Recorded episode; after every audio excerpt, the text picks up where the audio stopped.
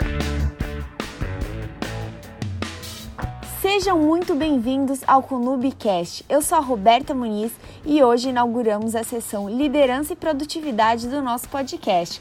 Nessa sessão, vamos falar sobre gestão, desenvolvimento pessoal e empresarial, liderança, produtividade, entre outros assuntos. Nosso primeiro episódio é sobre o poder da autoconfiança e quem vai apresentá-lo é o Juliano Aleva. Então fiquem com esse primeiro episódio da nossa sessão Liderança e Produtividade.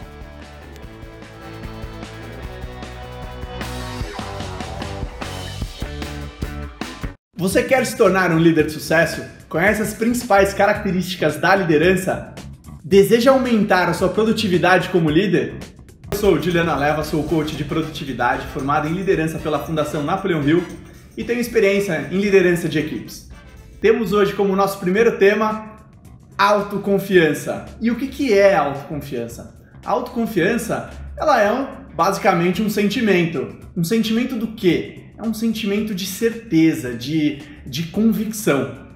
E como que eu consigo desenvolver isso? É um pouco disso que nós vamos falar hoje aqui nessa websérie. Então eu gostaria de trazer alguns exemplos né, do que, que a gente pode avaliar como, como autoconfiança. Existem, eu gosto de falar de três pontos importantes. Um deles é, é, é o sentimento quando surgem novos desafios. Isso é algo que é, é o que expressa esse sentimento, essa convicção do que eu falei. Também a habilidade em dizer não. Muitos líderes têm dificuldade em dizer não. É, e isso acaba desviando o foco e desviando dos seus objetivos também, e também da habilidade de falar em público. Quando nós falamos de autoconfiança, também podemos falar que isso independe do momento em que nós nos encontramos. Tá? Então, não importa se você domina ou não aquele assunto. Ficou claro? Então agora que nós sabemos o que, que significa a autoconfiança, eu gostaria de abordar outro tema. Como que as pessoas com baixa autoestima elas atuam? E aí com isso nós vamos é, aprender a, a aumentar a nossa autoconfiança. A falta de confiança é uma característica incapacitante, pois muitas vezes limita a pessoa nas suas oportunidades e põe em risco as chances de sucesso. Então vamos imaginar que você tem um projeto que está é, encarregado de realizar e coordenar também. E digamos que lhe falta autoconfiança e você prevê que não será capaz de, de corresponder a essas expectativas. O que, que você acha que vai acontecer em seguida? Né? Muito provavelmente você essa, essa falta de autoconfiança ela vai influenciar os pensamentos e as ações que você fará tanto né, ao, nível consciente quanto ao nível subconsciente. Por outro lado, se você é uma pessoa autoconfiante, se não for, imagine ser, tente colocar-se é, exatamente no mesmo cenário. O que, que você acha que vai acontecer? Né? As possibilidades serão certamente muito mais positivas e favoráveis.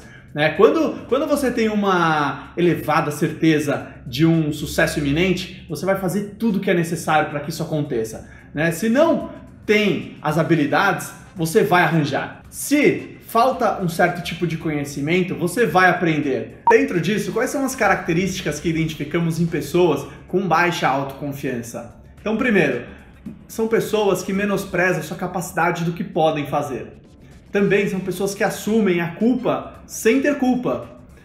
Muitas vezes excessivamente tímidas e reservadas, é, são muito críticas de si mesmas, ficam presas a resultados negativos e falhas do passado. Um outro ponto é que são excessivamente preocupadas com possíveis resultados negativos e, e de fracasso também tem uma atitude temerosa e há efeitos adversos para muitas das coisas. E por último, fazem muitas coisas para agradar os outros. Mas como evitar este tipo de comportamento? Como aumentar a autoconfiança? Falaremos sobre isso agora. Né? Existe uma, uma série de maneiras diferentes que você pode usar para aumentar a sua autoconfiança. Né? Uma delas é o condicionamento. Mas e o que é o condicionamento?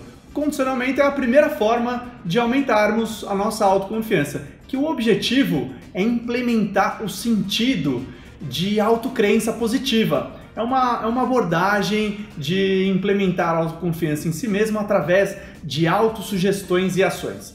O ser humano é, ele expressa de várias formas de acordo com as capacidades de nosso organismo. A forma de comunicação que usamos no relacionamento com as pessoas e conosco, né, tem um, um grande peso na contribuição da nossa autoconfiança. Existem alguns exemplos, né, de condicionamento para aumentar a autoconfiança. Eu vou falar um pouco sobre eles. A primeira delas é a forma de se vestir. Então, é, vista-se sempre de uma maneira adequada para situações, tenha uma, uma imagem apresentável, clara e que se encaixe né, da forma como você se expressa e movimenta. Uma outra forma é a linguagem corporal. O modo como você anda, então aconselho você a andar com confiança, colocar o tom de voz firme e com ritmos adequados, né? Ser calmo e composto, cabeça erguida, ter uma boa postura e, lógico, né? Sempre sorrir. Também existem as técnicas mentais. A técnica mental é o pensamento positivo, é a visualização de cenários, resultados positivos, focando nos seus pontos fortes e não os fracos. Então, o próximo é a autoverbalização. Então, o que é autoverbalização? É ser cuidadoso como você fala consigo mesmo. É usar afirmações e frases capacitadoras, orientadoras e encaminhadas para a solução de problemas. Tá? Dizer palavras motivadoras e de incentivo a si mesmo. Existem também técnicas complementares, né, que seriam ouvir uma música, ler, ver e ouvir materiais de inspiração. Gosto muito disso. É, estas técnicas elas são eficazes por quê? Porque elas lhe dão o impulso necessário para pouco a pouco ir implementando hábitos como expressões, verbalizações, tom de voz, raciocínio, postura, que com o tempo irão construir uma base sólida à sua autoconfiança. No entanto, é, os efeitos eles não são imediatos você precisa lembrar-se de repetidamente e praticar de forma consciente até que isso se torne uma, uma atitude é, solidificada ou até mesmo condicionada. Agora vamos falar da aquisição de informação. Essa competência em qualquer coisa ou área pode ser um, ela pode ser desenvolvida através da prática, da preparação e da experiência. A chave para o desenvolvimento de competências é envolver-se na aquisição de conhecimento e aplicá-lo né, de várias vezes até que se torne eficaz.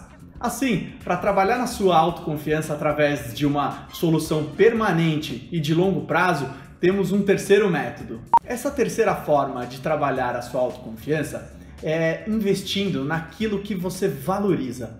As duas formas anteriores podem ser consideradas como formas auxiliares e facilitadoras para o aumento da sua autoconfiança. Né? São estratégias de âmbito técnico. Na verdade, é como se as duas primeiras formas tratassem dos sintomas do problema, não indo à raiz do problema. Né? Assim sendo, e para solidificar de forma permanente a sua autoconfiança, temos de trabalhar igualmente no X da questão. Por isso, vamos trabalhar agora na, na nossa crença de valor tá? naquilo que, que valorizamos e ou nos valoriza. Quando obtemos sucesso na vida devido às nossas habilidades, aptidões e que dependem do nosso esforço, contribuímos para o nosso capital psicológico. Né? Este valor que acrescentamos a nós mesmos pode ser utilizado a qualquer altura, e o que automaticamente promove a melhoria do nosso senso de autoconfiança. Você pode pensar que ter uma elevada autoconfiança é ter uma, uma boa postura, vestir-se de maneira inteligente e falar devagar. E assim por diante, né? Mas, no entanto, ao contrário da, da crença popular, alguém com absolutamente zero habilidades, né? Um sucesso, um, digamos, sem sucesso no passado e com fracos conhecimentos pode desenvolver autoconfiança. O que você precisa entender é o seguinte: lembre-se, o único pré-requisito para a autoconfiança é um sentimento de autocrença, que é acreditar em si mesmo. Então, é, sempre que vir qualquer circunstância em que você não se sinta autoconfiante, pergunte-se, né? Por que não estou me sentindo autoconfiante, né? De onde vem essa incerteza? Quando se torna consciente do que você associa ao seu valor pessoal começará a diminuir e a destruir a terrível crença limitante de que você só pode sentir-se digno ou confiante diante de determinado pré-resultado. Quando você fizer isso, você vai se encontrar preenchido por um senso de autoestima que estará sempre presente. Independente do que aconteça, você irá perceber que esse tipo de autoconfiança vai ser o que levará aos seus resultados desejados e lhe permitir ser aquilo que você deseja ser. Com base nisso, é, vamos trabalhar nossa autoconfiança e com isso seremos líderes de sucesso. Esse foi o nosso primeiro episódio da nossa sessão Liderança e Produtividade. E fiquem ligados, porque o nosso próximo episódio está incrível e vai falar sobre comunicação eficaz.